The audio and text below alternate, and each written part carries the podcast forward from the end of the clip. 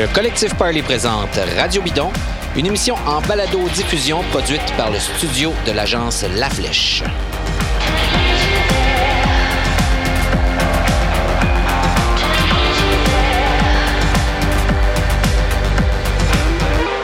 Bonjour très chères auditrices, très chers auditeurs, une émission spéciale comme tout est assez spécial par les temps qui courent euh, de Radio Bidon, une émission qu'on enregistre chacun de notre côté. Donc, euh, moi, je suis à la maison. Euh, Charles Stiguet est à la maison aussi. Bonjour, Charles. Salut, David. Et François Parisien, lui aussi, est chez lui. Bonjour, François. Salut. Donc, François, tu travailles quand même, même si les gyms sont fermés, parce que tu travailles chez Power Watts, c'est bien ça?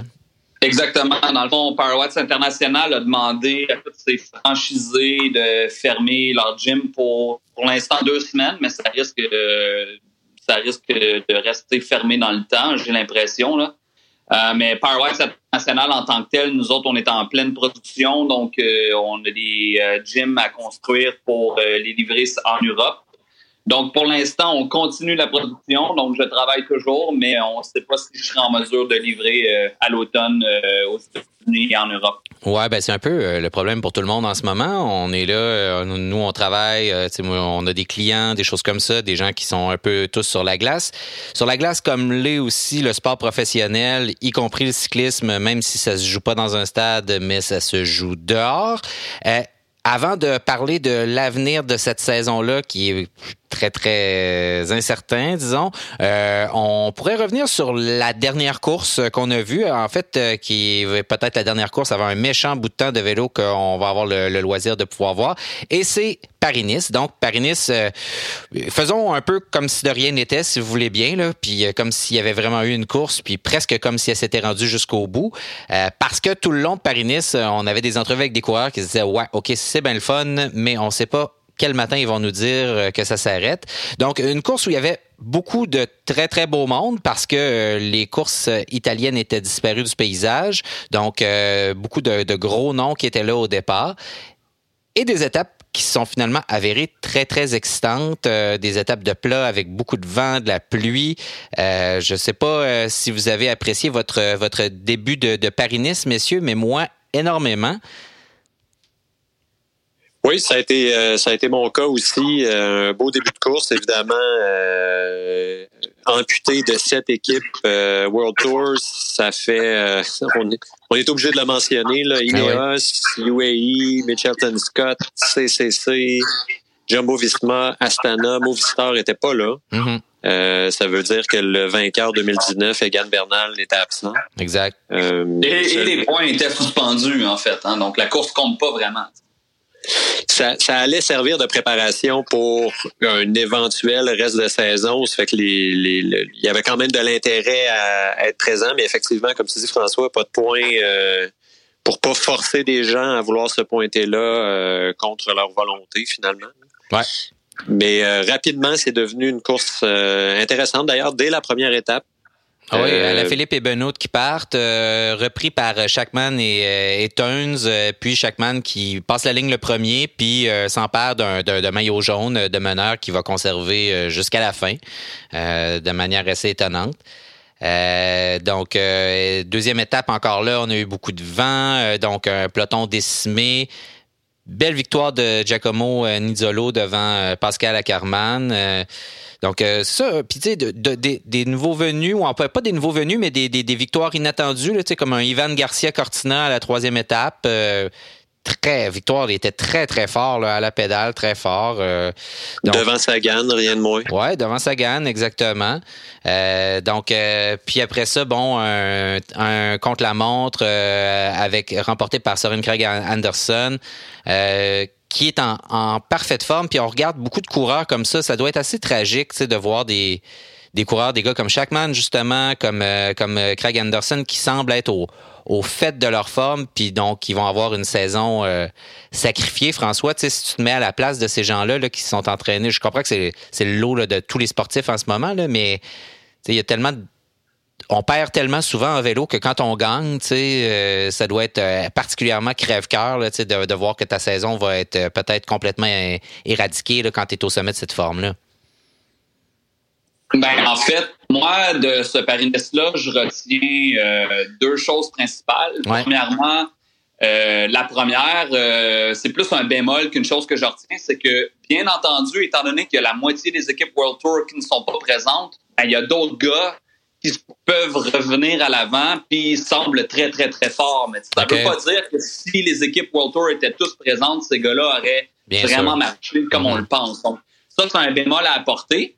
Euh, qui me fait dire tout simplement que, dans le fond, euh, on est capable d'avoir des super belles courses vraiment enlevantes, même s'il n'y a pas les meilleurs ou s'il n'y a pas toutes les meilleures équipes présentes, ce qui voudrait dire que euh, pour le c'est bon pour le cycliste en tant que tel parce qu'on réalise qu'on n'a pas vraiment besoin d'avoir les équipes World Tour pour avoir une belle course avec du spectacle. Hein. Des fois, avoir des équipes un peu moins homogènes, euh, fait en sorte qu'on a plus de mouvement, puis euh, ça l'ouvre plus de portes aussi. Donc, euh, c'est, ça démontre quand même que le cyclisme, même si les grandes équipes World Tour ne sont pas vraiment en santé, on est capable d'avoir des belles courses. pour le futur du cycliste, c'est une bonne chose, étant donné que je suis persuadé qu'il y a un paquet de cyclistes qui vont tomber malades, puis on ne sait même pas si on va revenir avec des courses comme on l'avait à son habitude. Euh, on est peut-être en train d'assister à euh, un nouveau monde. Là. Il y a peut-être quelque chose de complètement nouveau qui va ressortir de ce coronavirus-là. Euh, c'est une crise qui est planétaire, puis peut-être qu'on ne reconnaîtra plus le cycliste de la même façon à partir de maintenant. Oui, ça se peut. des, des, activités extérieures comme, comme celle-là où les gens se, se côtoient, est-ce que ça va changer? On ne le sait pas. Tu dis, malgré tout, on, a vu des belles courses, mais moi, j'ai presque envie de dire, parce que justement, il n'y avait pas des équipes euh, pour venir parfois euh, euh, éteindre un peu la course. On a eu des, des, des, des étapes assez enlevantes là, presque systématiquement. Là. Donc, je pense à l'étape 5 d'un, d'un Tratnik, là, qui est le pauvre Tratnik, le Slovène de Bahrain McLaren, qui s'est fait reprendre après 200 km en échappée par, euh, par le peloton, mais probablement que ça serait pas, il se serait pas rendu là, avec plus, avec un peloton beaucoup plus fort. Euh, pour les sprinteurs, euh, on, il se serait probablement pas rendu aussi loin, mais ça nous a donné un excellent spectacle, effectivement. Ouais, ce qui fait dire que peut-être que Lucie devrait vraiment euh, regarder l'option d'avoir beaucoup moins d'équipes World Tour. De toute façon, il n'y a pas assez d'argent dans le monde pour faire vivre ces 20 équipes World Tour-là. On le voit à chaque année, il y a des équipes qui font faillite, même s'ils sont vraiment dominantes. Ils ont de la difficulté à se trouver des commanditaires. Donc peut-être qu'en fait, il y en a trop des équipes World Tour, puis peut-être qu'on devrait mettre plus d'emphase sur les petites équipes avec un moins gros budget, peut-être, mais avec des coureurs qui veulent démontrer qu'ils ont leur place. Donc plus d'équipes pro-continental, plus d'équipes continentales, avec un peloton moins homogène, donc plus de mouvement aussi à l'intérieur de ce peloton. Très intéressant. Est-ce que justement l'idée de, des voyages qui risquent d'être limités au moins pendant un temps, ça vient pas justement servir ça, à savoir euh, des courses euh, continentales, mais au sens de par continent, et non plus euh, de centraliser toutes les équipes vers le. En fait, je pose la question puis je suis conscient que personne n'a la réponse. Là. Ben, en fait, euh, on, est forcé de constater que le modèle qui est basé sur le World Tour style F1, où tout est centralisé, comme tu dis, ce modèle-là, on est forcé de constater qu'il ne marche pas bien. Alors, peut-être qu'on est mieux d'avoir des associations du Nord, des associations par continent, faire des espèces de championnats, puis que quelques fois par année, euh, il y aurait des grosses courses où tout le monde se rassemblerait, style Super Bowl. Euh, ça ferait plus d'explosivité, je pense. Ça ferait des courses plus en vent. Oui, peut-être un peu comme ça se passe au, euh, au soccer, au foot pour nos amis. Euh, Avec des ligues. Oui, oui, oui, c'est ça, exact. très intéressant. J'ai envie de dire, puisqu'on parle de, de, règles, de choses comme ça, je reviens sur, sur, sur Paris-Nice à la sixième étape, là, euh, est tombé. Vous avez vu ça dans les, à l'intérieur des trois kilomètres. En fait, il, semble avoir perdu le contrôle de son vélo, euh, puis d'avoir bloqué la roue arrière, puis il s'est ramassé dans les barrières. Euh, on lui a donné le temps du peloton. Mais il y a personne qui l'a fait tomber. Il est tombé tout seul, euh, une faute de, pilotage. Est-ce qu'on aurait dû lui donner le temps des trois kilomètres? Parce que s'il l'avait pas eu, il remportait pas cette course-là. C'était Benoît qui gagnait. En fait, si je comprends bien le règlement, euh, la règle des 3 km s'applique si le, la chute n'est pas causée par le cycliste lui-même. Ouais. Euh, dans cette optique-là, on, s'en remet au livre puis on dit non, il n'aurait pas dû avoir le temps de, du groupe de du groupe Matthews en fait. Ouais. Euh, mais ça semble avoir été interprété de façon différente. Est-ce que c'est parce que le règlement est pas suffisamment clair ou parce que euh, on voulait on voulait le voir gagner Je j'ai évidemment pas la réponse à cette question-là. Oui, c'est le, célèbre deux poids, deux mesures de l'UCI, hein, qui sont pas capables d'appliquer les règles de façon uniforme pour tout le monde. C'est vraiment... Euh, c'est frustrant, en fait. Hein. Ils se tirent dans le pied, l'UCI, toujours en train de modifier leur règlement selon la personne, selon euh, le cas par cas, là, au lieu d'avoir des vrais, des vraies règles écrites noir sur blanc, puis de s'en tenir à ça. Il y, a, toujours matière à interprétation. C'est un gros problème. Oui, effectivement. Puis, euh, mais en fait, c'est un des, des, des, mille problèmes de, de l'UCI, mais puisque tu abordes euh, la question, François, euh, donc finalement, bon, on, on, je conclue là, pour, pour ce, ce, ce Paris-Nice-là rapidement. donc, une sixième étape là, remportée par, par Tige Benoît, là, qui, qui c'était superbe. superbe aussi, échappée de Quintana, là, qui était impérial là, dans la dans la l'avant-dernière étape, puisque la dernière a été annulée. Euh, et là, l'UCI s'en mêle finalement, dit bon, ben, une fois que toutes les courses sont déjà annulées, y compris le Giro, euh, bon, ben, coudon, finalement, on, va annuler, on va annuler les courses. Euh, donc, à quoi sert l'UCI dans ces conditions-là s'il faut attendre que toutes les organisations décident d'elles-mêmes de mettre fin à leur événement ou de le reporter? Puis que là, tout d'un coup, elle décide de se prononcer. Est-ce que c'est supposé être une organisation euh, de fiable ou ils sont là en réaction toujours? C'est vraiment étrange. Ben, écoute, moi, j'ai trois volets pour te répondre. Euh, le, le premier volet. ouais, je vais faire ce cours, je vais faire ce cours. Le premier volet, l'UCI. Ben, l'UCI est pas capable de prendre de mettre ses culottes puis euh, de ils sont toujours en train d'essayer de, se sauver la face, puis toujours en train de penser à l'argent en premier, avant la sécurité des gens, avant la sécurité des coureurs. Ça, c'est le point 1. Le point 2, ASSO. ASSO, à mon avis, est l'entité la plus responsable de ce problème-là. Ils auraient dû annuler la course. Quand le Tour de UAE, il y a des coureurs qui sont fait mettre en isolation, puis que Périnis commençait, puis qu'il y a des coureurs autour de UAE qui étaient même pas capables de revenir en Europe. C'était le bordel déjà. Il y a la moitié des équipes qui voulaient pas y participer. À ce moment-là, Asso aurait dû prendre la décision d'annuler sa course. Puis le pourquoi qu'ils n'ont pas annulé la course, c'est ce que j'allais te, demander. Pourquoi tu penses qu'ils l'ont ils l'ont pas fait? C'est une question de gros cash puis d'entêtement. C'est pas pour rien que Christian Prudhomme, le propriétaire, le, le président d'Asso, lui, il a dit there is only two world war that has stopped the Tour de France. En d'autres mots, c'est ça va nous prendre une guerre mondiale avant d'arrêter nos courses encore. C'est un manque de respect flagrant de l'assaut, en partie aussi à cause de l'UCI qui leur laissait la porte ouverte pour pouvoir continuer leur course. C'est vraiment un énorme manque de respect face aux coureurs. Puis le troisième volet que je voulais apporter, c'est l'union des coureurs. Veux-tu bien dire qu'est-ce qu'ils font, ces gens-là? C'est un peu symbolique, l'union des coureurs, on s'entend. C'est n'importe quoi. Il n'y a aucune protection. Ils n'ont aucun mordant. Puis les coureurs, ben, ils ne s'aident pas entre eux autres. Là. Il y en a qui veulent courir. Il y a des équipes qui ne veulent pas courir. Il y a des gars qui veulent venir. Il y a d'autres équipes qui disent Ah, ben, si eux ne veulent pas y aller, moi, je vais envoyer les miens. Tout le monde se mange la laine sur le dos tout le temps. Il n'y a personne qui se tient chez les coureurs. Puis ça aussi, c'est un problème. Moi, c'est les trois volets que je pense qui ont fait, qui ont fait un très, très gros défaut pour les prises de décision. Ben, moi, moi je, je, vois chez ASO, si on regarde le comportement des Français en général, jusqu'à aujourd'hui, on enregistre ça. On est, euh, Emmanuel Macron a pris la parole hier euh, devant la France. donc, on, est mardi, le 17 mars. donc, et hier, là, finalement, le, président français a dit bon, ça finit, c'est fini le niaisage, mais jusqu'en fin de semaine, les cafés, les terrasses des cafés étaient pleines de gens. donc, on, la distanciation sociale, visiblement, ça n'avait pas été très très bien compris là, par par les Français. Puis, je pense qu'il y a un esprit de, de défiance face à l'autorité chez les Français. Euh, ma blonde disait, je pense qu'ils ont tous un peu une espèce de, de, de, problème euh, d'opposition, un trouble d'opposition généralisé en France. C'est un peu ça. Donc, euh, ça, ça a sa beauté par moment, mais dans des cas comme celui-ci, il y a ça. Puis je pense qu'il y avait de ça aussi là, chez, chez ASO, cette espèce d'idée de dire, nous allons, comme tu le dis, François, il y a juste deux guerres mondiales qui ont empêché le tour d'avoir lieu.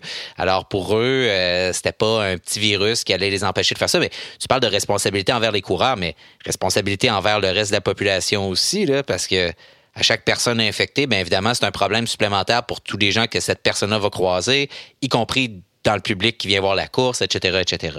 Non, c'est un non-sens. Il y a 700 coureurs sur le World Tour, plus tout le staff. Tous ces gens-là, ça voyage à travers l'Europe, ça prend les aéroports. C'est vraiment un non-sens de continuer à faire parader ces gens-là. Euh, c'est un non-sens. Je comprends pas. Bon.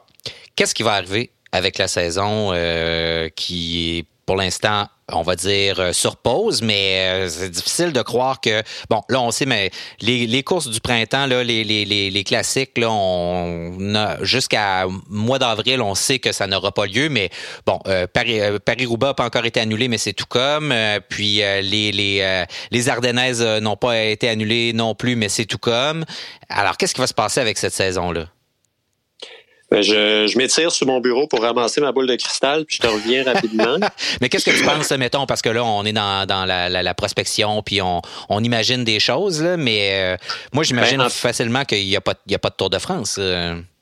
Ben, en fait, euh, la réponse est en partie dans les mains des. Tu sais, je veux dire, cette crise-là se résorbera pas avec l'apparition d'un vaccin overnight. C'est la réaction des gens qui va euh, qui va faire foi de tout. Puis ça, ben évidemment, tu parles de troubles d'opposition euh, dans une population ou dans une autre. Euh, je, je, regarde chez nos voisins américains, ça n'a pas l'air d'être... Le message n'a pas l'air de se rendre tant que ça. c'est certain que ça va durer plus que deux semaines. on s'entend là-dessus. C'est là-dessus qu'on... la pause locale, disons, est de, de, quelques semaines. Ça va être beaucoup plus. encore là, toujours en regardant dans ma boule de cristal, mais je, il faut, faut, faut, déjà penser qu'on est à, à, plusieurs semaines, voire se mettre à compter ça en mois, là, probablement, avant que ça, ça redémarre.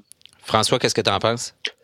Ben, tu sais, moi, pour y avoir été pendant 25 euh, ans, pro pendant 10 ans, je peux te, je peux comprendre un peu les réactions. Tu sais, quand tu es dans ta bulle cycliste, puis que tu es à l'entraînement depuis des mois, puis que tu viens de signer un contrat, puis que tu as une équipe qui est derrière pour euh, préparer les saisons. Euh, tu oublies un peu toute euh, l'attention médiatique que tu as. Tu oublies un peu ce qui se passe à l'extérieur du monde. Tu es dans ta bulle, puis tu deviens vraiment égocentrique, puis tu penses juste à la performance, pas à la performance mm-hmm. à tout prix. Puis tu veux pas avoir gaspillé tous tes efforts d'entraînement pour finalement tout abandonner. Je pense beaucoup aux gens qui s'en vont aux Olympiques. Mm. Bonne chance pour vous préparer si ça a lieu. Tu Je pense qu'à un moment donné, il y a une question de priorité.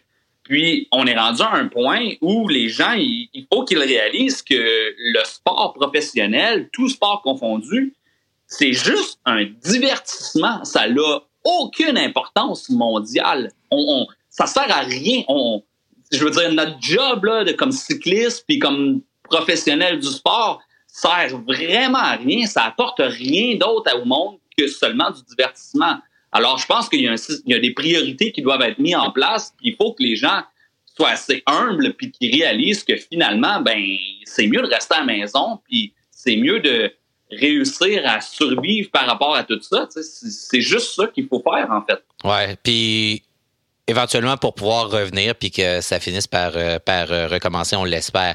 Euh, c'est quoi les conséquences pour le sport là, comment on, comment on voit ça là, puis parce que là, bon, la saison à venir, euh, est-ce qu'on ferme la shop pour 2020 puis euh, on recommence on recommence en neuf en 2021 Est-ce que euh, on peut espérer de voir des courses à l'automne, la Vuelta? Bon, ce genre de virus-là normalement disparaît ou en tout cas s'éteint l'été venu. on aura sûrement à la fin de l'automne ou en tout cas à la fin de l'automne prochain un vaccin, peut-être un peu plus vite que d'habitude, mais ce serait bien étonnant. et c'est quoi les conséquences pour le sport, là, parce que c'est pas jamais arrivé parce qu'il y a eu des guerres mondiales, effectivement, qui ont mis un frein au sport, mais là, ça n'a jamais eu l'ampleur que ça a en ce moment. Donc, qu'est-ce qui arrive avec, avec le bike? Ben, moi, je, moi, je pense que c'est une guerre mondiale. C'est une guerre mhm. mondiale contre un virus. Tous les pays sont affectés. Tout le monde doit se battre en même temps contre ce virus-là.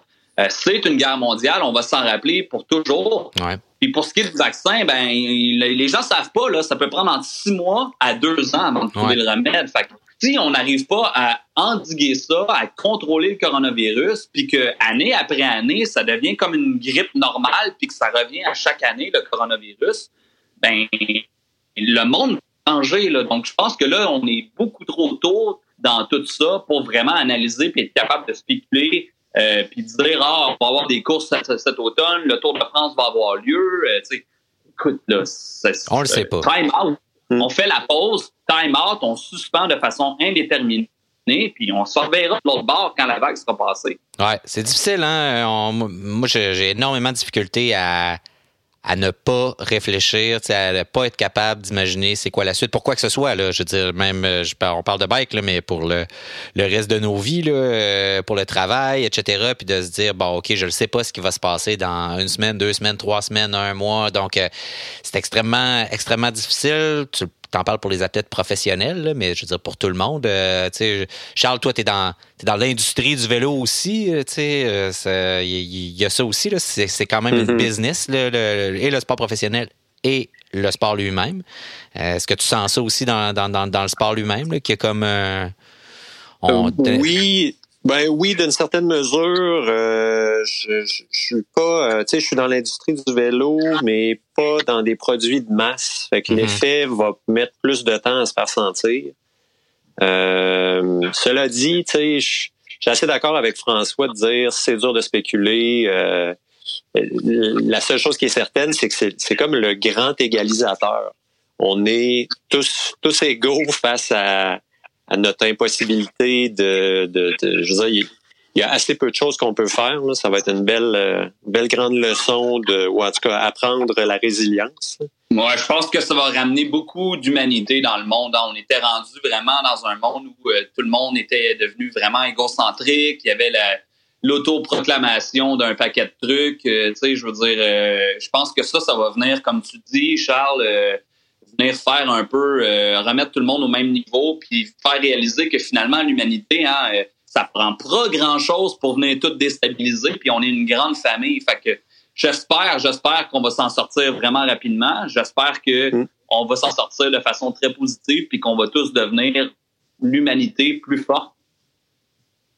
Ah ben ouais, OK, c'est des, des, des, belles leçons, François. je, je, suis content que tu nous amènes ça, puis c'est vraiment intéressant. Nous, tu sais, on continue à, on continue à triper sur le bike, puis on va continuer de, de, faire des émissions, mais en en parlant autrement. On va parler de la pratique, bien sûr, mais on a plein d'autres choses à vous proposer au cours des prochaines semaines euh, pour Radio Bidon. On va vous revenir avec euh, des concepts d'émissions un peu différents, un peu décalés, mais on continue d'avoir du plaisir euh, avec ce sport-là. D'ailleurs, si vous nous suivez sur les réseaux sociaux, continuez de le faire parce qu'on a des propositions quotidiennes de films. on va avoir des propositions de livres, de choses comme ça aussi. Donc, pour histoire de bien profiter de votre confinement à la maison là, pour euh, vous euh, pour approfondir votre connaissance euh, du sport. Puis d'ailleurs, ben j'ai demandé, j'ai demandé à nos collaborateurs de nous parler de choses que que vous pourriez faire, voir, regarder pendant cette période-là. Puis je commence avec toi, Charles. tu si on, c'est quoi tes propositions en ligne ou ailleurs de choses à, regarder à propos du vélo d'ici au prochain Radio Bidon? En fait, euh, je, je, commence par pas répondre à ta question en disant euh, un dernier petit mot sur euh, Paris-Nice à la ben cinquième étape. Mike Woods ah, ben s'est fracturé le fémur. On va lui souhaiter de se rétablir correctement puis de nous revenir en grande forme le jour venu. Maintenant, pour répondre à ta question, euh, j'ai des euh, j'ai certains go-to dans le, dans sur les réseaux sociaux, des sites que j'aime aller voir euh, liés au cyclisme. Un qui me fait toujours beaucoup rire, puis je vous invite à le suivre sur Twitter, c'est dans la musette. Euh, je, je, dirais un collectif, peut-être un individu, je le sais pas, mais c'est toujours très drôle, c'est toujours en lien avec le cyclisme, c'est toujours décalé. Euh, il y a des running gags qui reviennent. Euh, si vous avez entendu, si vous nous avez déjà entendu parler de attaque de Pierre Roland, c'est de là que ça vient. euh, donc dans la musette à suivre euh, nécessairement. Je, je, je, je m'enfile avec le deuxième tout de suite. Ouais, vas-y, vas-y. Euh, il y a quelques années, quand avec le collectif Parley, on avait fait des films, on a eu la chance de rencontrer James Stark, qui est un photographe euh, de renom. Vous avez sûrement, vous connaissez peut-être pas son nom, mais vous avez vu ses, euh, euh son travail. Euh, un Américain qui vit à Paris. Ouais, ouais. Qui a le, le, le, chapeau le plus cool du peloton. C'est quelqu'un à suivre sur Instagram pour la qualité de ses photos, pour le pour comme il nous expliquait, il, il cherche pas nécessairement la photo d'action ultime. Euh, il prend le, le, décor comme étant l'arène dans laquelle le, le, le cyclisme se, se, se, fait. Euh, puis il en fait des photos magnifiques. Euh, donc sur Instagram, James Start, euh, absolument à voir. Euh, puis tiens, je suis sur mon élan, je vous en ben donne un troisième. Euh, Christian Meyer, que, que beaucoup de gens connaissent parce que il est canadien, c'est un ex-pro. Euh, qui, qui donne maintenant, euh, qui est propriétaire de services courses euh, dont beaucoup de gens ont entendu parler à Gérone et maintenant dans d'autres destinations. Euh, Meyer est un bon tripeux de bike de gravel et d'aventure. Entre autres, sur la route de la soie, récemment, il y a des photos fabuleuses sur son Instagram. Euh, puis parallèlement, ben, ça permet de faire une incursion dans le monde des pros parce qu'il est entouré de, de, plein de gens, de Simon Gerrans, de Cassian Ewadoma, de Taylor Finney, de plein de monde. Euh, puis accessoirement, ben c'est Gérone. Si vous y êtes allé ou si vous rêvez d'y aller, ben ça va vous permettre de continuer à rêver un peu. Oui, puis c'est vraiment un chic type. Là. Euh, j'ai une petite anecdote là, que tu connais, Charles, parce qu'on on était mhm. ensemble à ce moment-là. Mais quand on est allé à Gérone, euh, on est arrivé, puis notre ami Chan, euh, par quelques phénomènes qu'on comprend pas encore, là, son, son vélo dans le transport, sa plaque, donc sa, sa, sa, sa, grosse, sa grosse ring sur son vélo en avant était sectionnée. Donc, on ne sait pas exactement ce qui s'est passé, là, mais donc la, 53 dents était sectionnée. Puis euh, quand on est arrivé, il fallait qu'on trouve donc euh, une 53 dents pour euh, la remplacer. Mais en plus, il y avait un modèle un peu particulier. Et je suis tombé sur Christian Meyer dans un de ses cafés au Espresso Mafia, qui était pas loin d'où on habitait. Puis j'ai expliqué la situation, puis il a rouvert son magasin. Donc, il était fermé. Il est allé fouiller. Il, m'a amené avec lui. On a rouvert le magasin qui était fermé. Il a fouillé dans ses affaires. Puis il a dit, ah, les trouve pas toutes. Puis après ça, il m'a réécrit pour me dire qu'est-ce qu'il avait trouvé, etc. Donc, pour nous, nous entre-temps, on avait trouvé ailleurs. Mais, il vraiment le super chic type. Puis on, on se connaissait pas du tout. Euh, il a fait ça vraiment juste pour être smart. puis c'était, c'est vraiment quelqu'un de, très sympathique et de très créatif dans sa façon de parler de bike maintenant et de vivre son après-carrière. Euh, François, toi, tes, tes suggestions de contenu à consommer en période de confinement, c'est quoi? Moi, je, suis tombé dans des classiques, là, euh, un grand film euh, américain, American Flyer, 1986, ben classique des classiques. Je pense que c'est mon premier film qui portait sur le vélo auquel j'ai vu, qui m'a donné la passion du vélo. Euh, Avec un gros russe barbu qui est. Qui, qui, qui est donc ça, c'est incroyable. Oui, très bien fait, très pour l'époque. Ouais. C'était vraiment, vraiment, bien. Dans le même ordre d'idée, euh, si on veut vivre un peu dans le passé, euh, moi, c'est un de mes documentaires préférés. Euh, c'est un documentaire sur YouTube sur Frank Vanderbroek. Ça s'appelle VDB Avila. C'est coupé en plein de vidéos de environ 10 minutes. Donc, il y a peut-être 6, 8 ou même 10 vidéos, un à la suite de l'autre.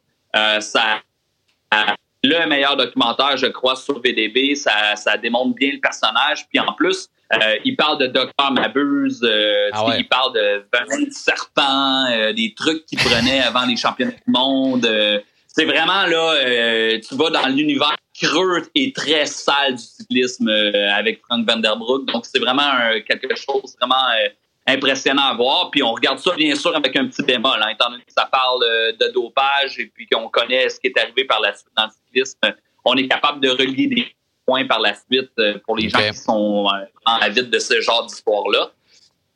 Et puis finalement, ben, un de mes documentaires euh, préférés de vélo, Overcoming, fait en 2005, euh, qui suit l'équipe de RIS CCC. Bon, encore une fois, on connaît l'histoire de tous ces coureurs-là qui se sont fait prendre pour dopage, on connaît l'histoire de Bianris, mais si on fait fi de ça, on voit quand même le travail en arrière-plan qui est fait lors des camps d'entraînement des équipes professionnelles. C'est vraiment intéressant.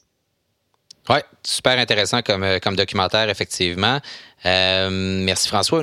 Quant à moi, je vite comme ça, le magazine britannique Rouleur, qui est probablement, qui certainement un des plus beaux magazines, offre son contenu gratuitement euh, pendant la crise. Donc c'est un magazine qui est très cher. Euh, je suis abonné, ça coûte à peu près 160 dollars par année pour huit numéros. donc là, en ce moment, le, contenu des magazines précédents est disponible gratuitement en ligne.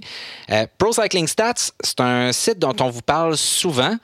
Par contre, si vous googlez euh, Pro Cycling Stats et quiz, parce que par le site, il est difficilement accessible, mais il y a un quiz de Pro Cycling Stats et il est vraiment intéressant parce qu'en plus, il y a du temps. Donc, vous devez non seulement répondre le plus rapidement possible, mais on vous donne pas la possibilité d'aller fouiller éternellement sur le site de Pro Cycling Stats pour trouver les réponses parce que pour chaque réponse, vous devez répondre le plus rapidement possible. Donc, euh, essayez ça. Je me suis beaucoup amusé et je me suis rendu compte que finalement, je connaissais pas grand-chose.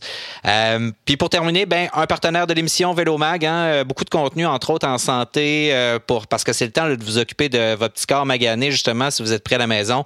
Donc, euh, automassage, etc. Puis, il y a des retours sur les événements Gravel au Québec de 2019. Il y en aura probablement, on l'espère, en, 2020 aussi. Messieurs, Merci d'avoir été avec nous. Merci pour ces commentaires-là. Bon courage pour la suite des choses. Et puis, j'espère qu'on va se reparler bientôt. François Parisien, bon, ben, bonne chance pour les projets avec Power Watts.